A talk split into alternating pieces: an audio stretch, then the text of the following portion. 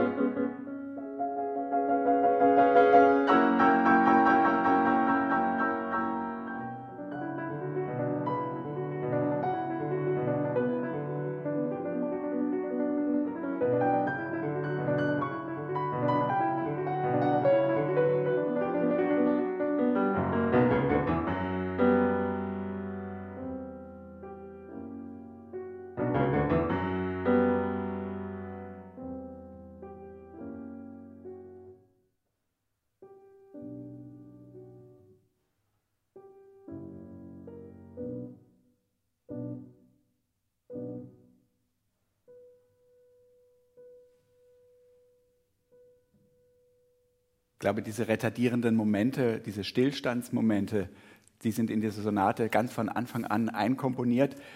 Vielleicht magst du ganz kurz was sagen zur Satzbezeichnung, die ist jetzt hier auf Deutsch. Interessante Sehr, Leser, sehr häufig ab jetzt ja auf Deutsch bei Beethoven. Mit Lebhaftigkeit und durchaus mit Empfindung und Ausdruck. Das ist natürlich mal wieder ein typischer Fall von, ja, und was heißt das jetzt genau?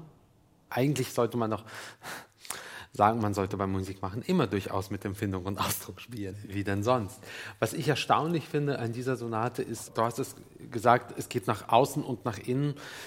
Ich würde vielleicht das Wort benutzen, es ist teils wahnsinnig karg und drei Takte später wieder unglaublich emotional ausufernd. Also ich meine, das ist jetzt, das, ja, das hat ja eine, eine Strenge und eine gewisse Enge auch.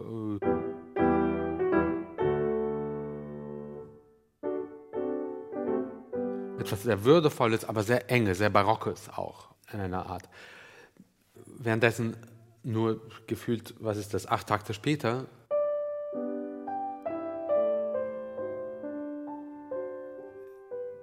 im Vergleich zu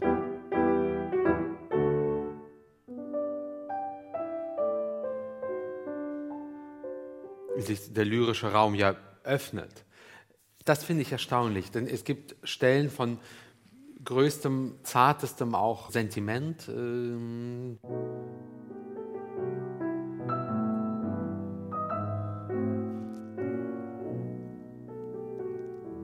und gleich danach kommt im Grunde einfach nur die musikalische fahle Leere.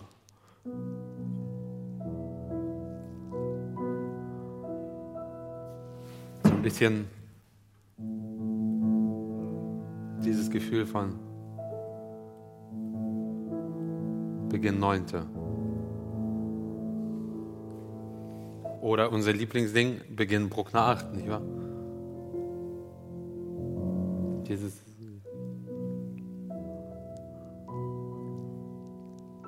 Du weißt ja nicht, wie das jetzt weitergeht. Und Bruch.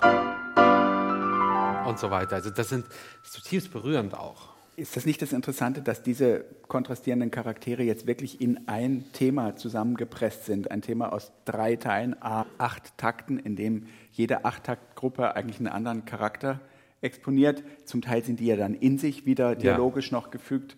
Es gibt ja irgendwie die Episode, dass Beethoven zu Lichnowsky gesagt habe, Fürst von Lichnowsky, gemeint sei da der Dialog des Mannes mit seiner Geliebten, weil Lichnowsky gerade sehr verliebt war zu dieser Zeit, sodass also männliches und weibliches Prinzip die ganze Zeit miteinander wieder streiten. Und diese deutsche Satzbezeichnung hat ja tatsächlich diese beiden Charaktere Lebhaftigkeit und durchaus mit Empfindung und Ausdruck, weil Empfindung und Ausdruck ist ja eigentlich nicht synonym. Das eine ist auch, auch innen äh, wahrgenommen, das andere ist nach außen transportiert ja. und jemandem anderen kommuniziert, oder? Genau.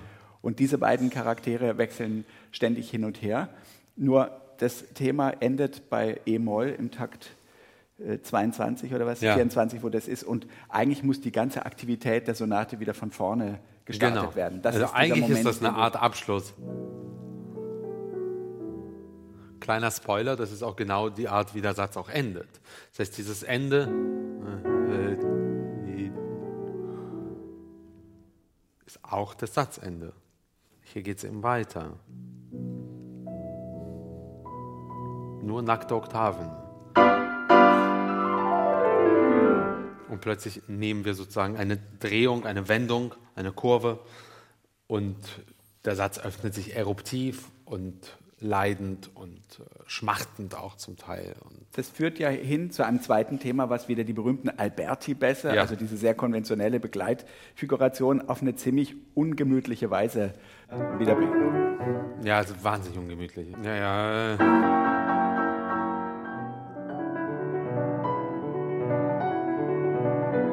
Aber ist auch interessant, was ist das für ein Thema?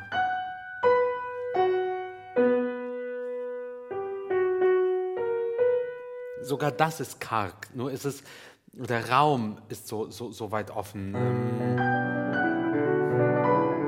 Und es ist auch so gestisch, weil solche Gesten sind äh, auch sehr raumöffnend wo wirklich wie so mit einem dicken Marker nochmal weitergezogen wird. Und äh, nur um wieder am Ende wieder anzukommen in einer Art musikalischen Knappheit.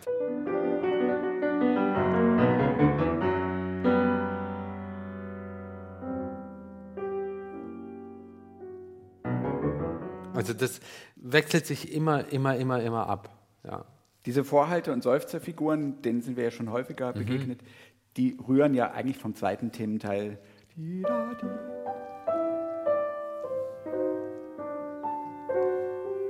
Also dieses, Genau. dieses Rückzugsmoment gegenüber, ja. gegenüber dem sehr nach außen. Ja, ja, ja.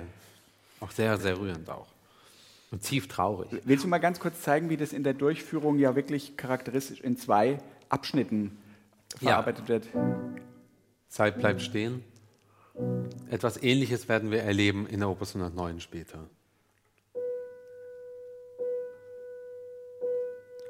Wie lange wird die Uhr ticken? Niemand weiß es. Die Glocke klingt. Und aus dieser Glocke wird Nervosität.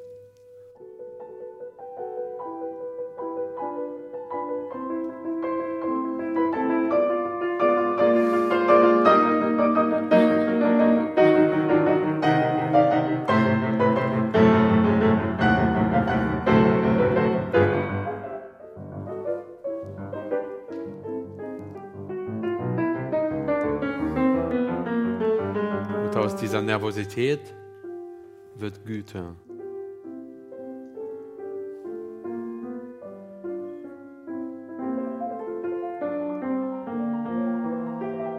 Und die, die Güte verwandelt sich wieder in Nervosität und Ausbruch.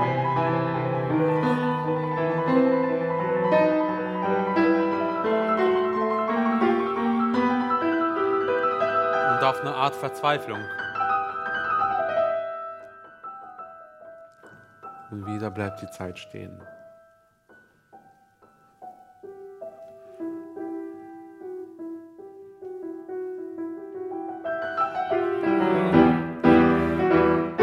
Und wir sind wieder zurück. Also, also mit, mit knappsten Mitteln komprimiert auf eine Seite mehr emotionale Sprengkraft als in manchen ganzen Klavierstücken. Vielleicht können wir ganz kurz diesen Übergängen, die hier Ja. stattfinden, kurz nachgehen, weil das ist wirklich so meisterlich gemacht. Also dieses äh, zweite Thementeil setzt in F-Dur an, sehr gütig, wie du sagst, und dann wandelt sich plötzlich das so, dass diese Begleitfiguration in die rechte Hand geht und dann verdichtet sich das und die Intervalle werden geweitet, geweitet, Ja. geweitet, bis ja dann kurz vor der Reprise, also der Wiederkehr des Hauptthemas, der Themenkern in vier verschiedenen rhythmischen Größen kommt. Das ist ja bei Beethoven eigentlich ganz selten. Du meinst- Sechzehntel, Achtel, Viertel, Halbe. Sogenanntes ausgeschriebenes Redadando. Eigentlich perfekter Kanon.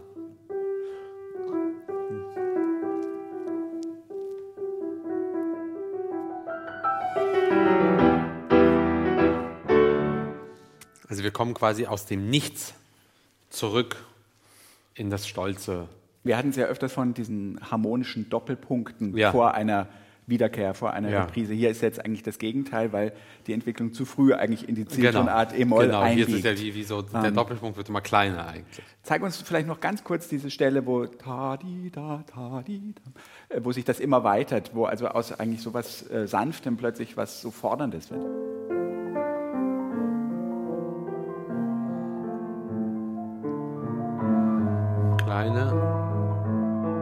Sforzati, Jetzt werden sie weiter.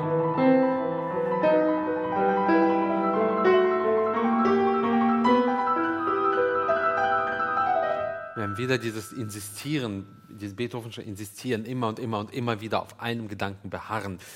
Beinahe in jeder Sonate gibt es dieses Insistieren. Und hier ist es, glaube ich, greifbar. Ist auch ein durchaus sehr, sehr schmerzhafter Satz. Ja. Und er endet, wie gesagt, so, so wie am Beginn im Nichts. Vielleicht spielst du doch das ganze Ende mal, weil das ist von einer Melancholie und in sich gekehrter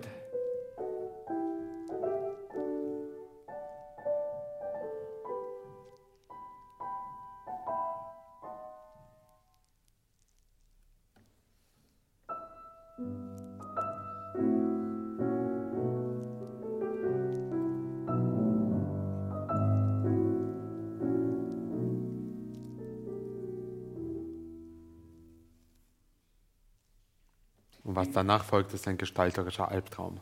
Als Hörer habe ich immer das Gefühl gehabt, dieses Stück lässt einen merkwürdig unentschieden zurück. Dieser erste Satz hat eine große Faszination, ist aber längst nicht so gerichtet wie jetzt Kopfsatz der Partitik oder Kopfsatz von Opus 111 oder solche Dinge, sondern es ist eben sehr facettenreich, sehr wandelbar, sehr schwankend tatsächlich. Und ich würde ja beinahe dahin gehen, dass man sagt, Beethoven hat in dieser Zeit seine größten öffentlichen Erfolge. Schlacht von Vittoria, Riesenerfolg, siebte Sinfonie, große Akademien, ist berühmt, verdient viel Geld, möchte dann ja auch ein Konzert dreimal machen, wo die ganzen gekrönten Häupter dann für den Wiener Kongress eintrudeln in Wien. Und der erste Abend ist ein Erfolg, sodass er eigentlich in einer Situation ist, in der er groß gefeiert ist, aber mit Werken, die relativ weit abliegen von dem, was er sonst so komponiert. Hier so ein sehr intimes, sehr privates Werk, während da draußen im Grunde genommen die demonstrativsten Dinge aus dem heroischen Stil nochmal zelebriert werden. Und ich finde, diese, diese Gemischtheit der psychologischen Situation ist diesem Werk auch anzumerken. Sehr, sehr nah, ja. Also ich empfinde beim Spielen auch eine gewisse Enge.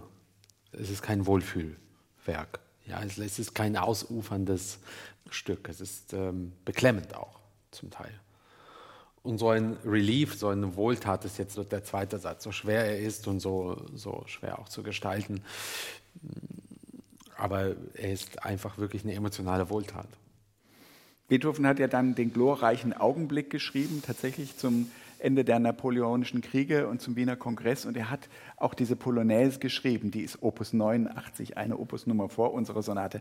Hast du Lust, zum Scherz einmal kurz ein Stück daraus zu spielen? Ein unheimlich brillantes Stück, was Chopin und solche Dinge vorauszunehmen scheint und richtig schöne, angewandte Klaviermusik ist. Ja, ich kenne das ja gar nicht.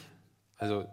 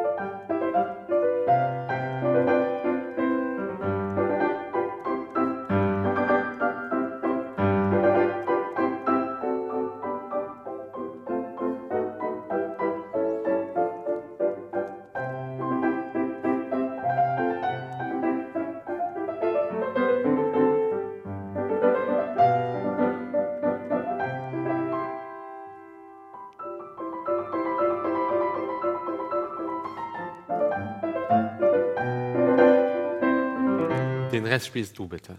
Genau. Anfang ja. 1815 Referenz an die russische Delegation beim Wiener Kongress. Also ich persönlich muss sagen, ich finde das sehr interessant, wie sich Beethoven zu diesem Zeitpunkt aufspalten kann in einen ähm, offiziellen, angewandten Komponisten und einen, der tatsächlich dann doch sehr, sehr introvertierte ja. Dinge zur gleichen Zeit schreibt.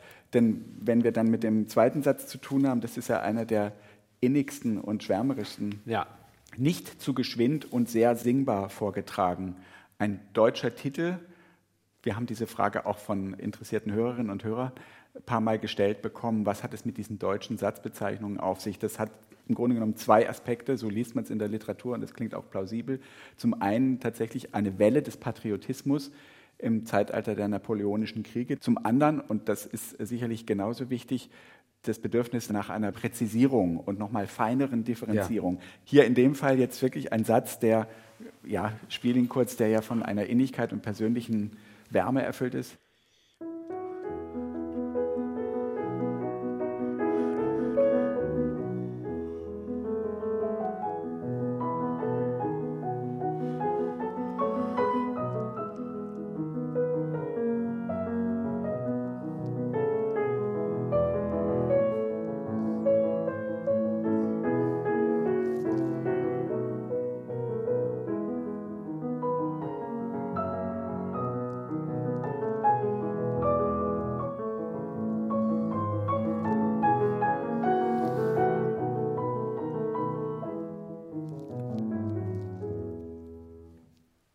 24-taktiges Thema aus vier Gruppen, so ein bisschen wie so ein umschließender Reim, oder? Der erste Teil und dann zweimal in der Mitte ein, zwei entsprechende Teile. Kann man das begründen? Warum kommt uns ein solches Thema so schön, so naja, wach, ist, ich, so lyrisch, so einschmeichelnd also vor? Also es ist schön, es ist lyrisch, es ist also eine der schönsten Melodien, die er geschrieben hat. Und wir hatten das ja so häufig, dass er manchmal es schafft, ganze Sonaten im Grunde ohne eine einzige wirkliche Melodie zu schreiben. Hier ist alles Melodie, hier ist alles singbar vorzutragen. Hier ist schon so viel Schubert, so viel Lied ohne Worte, Mendelssohn sozusagen vorgegriffen. Es ist umschmeichelnd, es ist umarmend, es ist voller Liebe, es ist Dolce. Es, ähm, es hat im Grunde bis hierher, bis zu dem Moment, wo ich jetzt gerade gespielt habe, noch ein bisschen darüber hinaus, eigentlich auch keine Ecken und Kanten. Es ist einfach wirklich rund und einfach berührend. Also es reimen sich die beiden äußeren umschließenden Verse und die beiden mittleren ja. Verse, wenn man von einem, ja. einer vierversigen Strophe ausginge. Das ist jetzt hier sehr auffällig. Vielleicht kannst du es ganz kurz zeigen, aus welchen beiden Elementen das besteht. Dann ist das sehr, sehr schnell, sehr eindeutig. Also Element 1.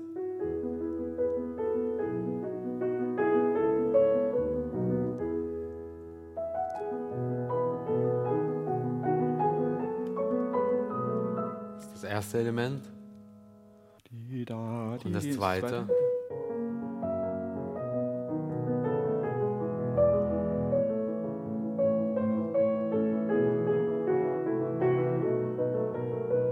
Das wird wiederholt.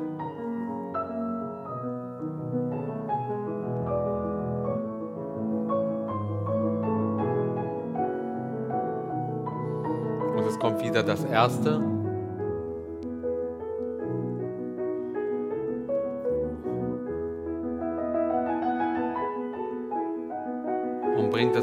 Abschluss. Und jetzt kommt was Neues.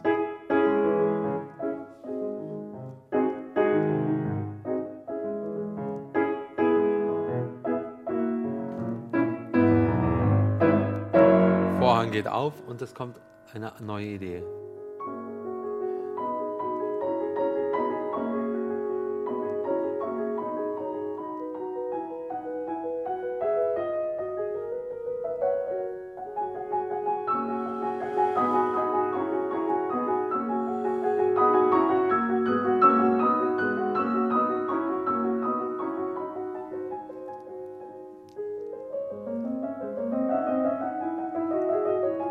Und zweites Thema.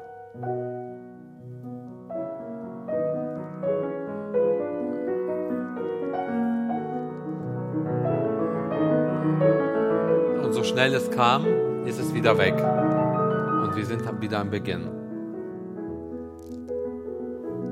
Aber das ganze Stück, man hört es ja schon, das ist ja wirklich wärmste, zärtlichste, umarmendste Musik. Hat es nicht auch mit dieser sehr fluiden Begleitung zu tun? Vielleicht ganz kurz zeigen, wie er da im vierten Takt aus der Begleitung plötzlich diese Sechzehntelketten einmal nach oben spült, dann verschwindet die wieder. Also die ganze Zeit läuft ja hier diese Sechzehntel. Wird von links übernommen. Also das bekommt so was Schuberthaftes, immer Bewegtes, ja, so, so ein bisschen äh,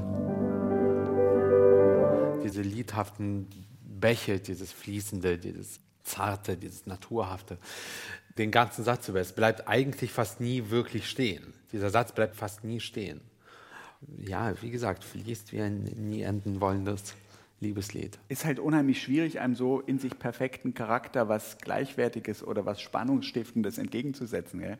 Es gibt dann ja diese, diese Couplets, ich weiß nicht, ob du mal so ab etwa 101 oder etwas vor anfangen möchtest, wo es ja dann tatsächlich auch ein bisschen. Seriöser daherkommt.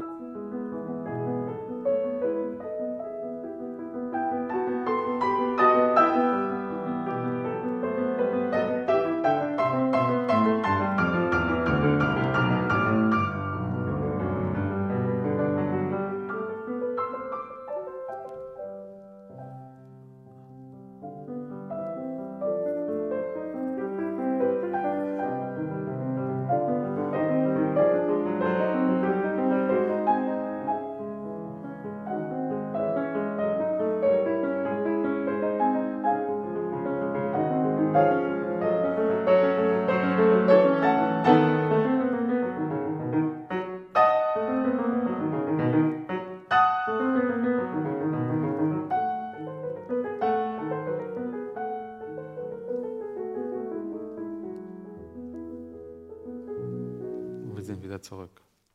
Nein, er spielt, aber es ist auch manchmal neckisch, die Musik. Sie hat ihre Schärfen plötzlich. Aber sie sind, glaube ich, nie in diesem Satz so grundsätzliche Schärfen. Sie sind sehr kurz, sind sehr kurze Abschnitte. Ich glaube, an diesem Liebenden und, und Schmeichelnden und Umarmenden und Zarten gibt es eigentlich nie Zweifel, auch an solchen Stellen nicht. Und in dieser Art fließt dann der Satz dahin und das Schönste an dem Satz meiner Meinung nach ist wirklich das Ende, weil es wirklich vergeht wie ein zartester Windhauch. Wirklich wie so ein Luftkuss eigentlich. Nämlich ähm,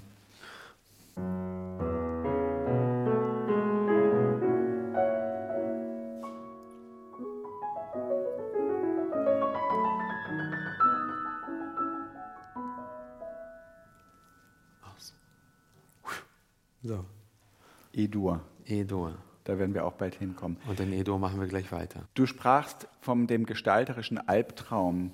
Nun ist dieser Achttakter, dieses herrliche Thema, insgesamt achtmal in dem Satz zu hören. Ja. Für heutige an universelle Beschleunigung, gerade im Moment nicht, aber sonst gewöhnte Zeitgenossen, ist das, kann das ja auch ein bisschen eine Zumutung sein. Ein so es ist schwer, Thema weil er so immer lang, wieder zu Der hören. Satz ist relativ lang, der dauert zehn Minuten. Er ist natürlich abwechslungsreich, aber es hat schon eine gewisse Monothematik auch in diesem Satz. Und wie, wie schaffst du es, ihn auf schlecht Deutsch spannend zu halten? Also wie machst du das? Und das ist eben sehr, sehr schwer, weil wenn irgendwie, wenn dir in dieser Melodie plötzlich so etwas passiert, dann ist da eine Ecke drin, die nicht reingehört und der Höreindruck ist kaputt. Und das, so, so ein Satz in seiner stoischen Art auch, nicht wahr? Die, die Ausschläge sind ja nicht wirklich groß den durchzuziehen in zehn Minuten, einen ruhigen Atem zu haben, mit, mit, mit allen Finessen, ist wirklich schwer. Ist wirklich schwer.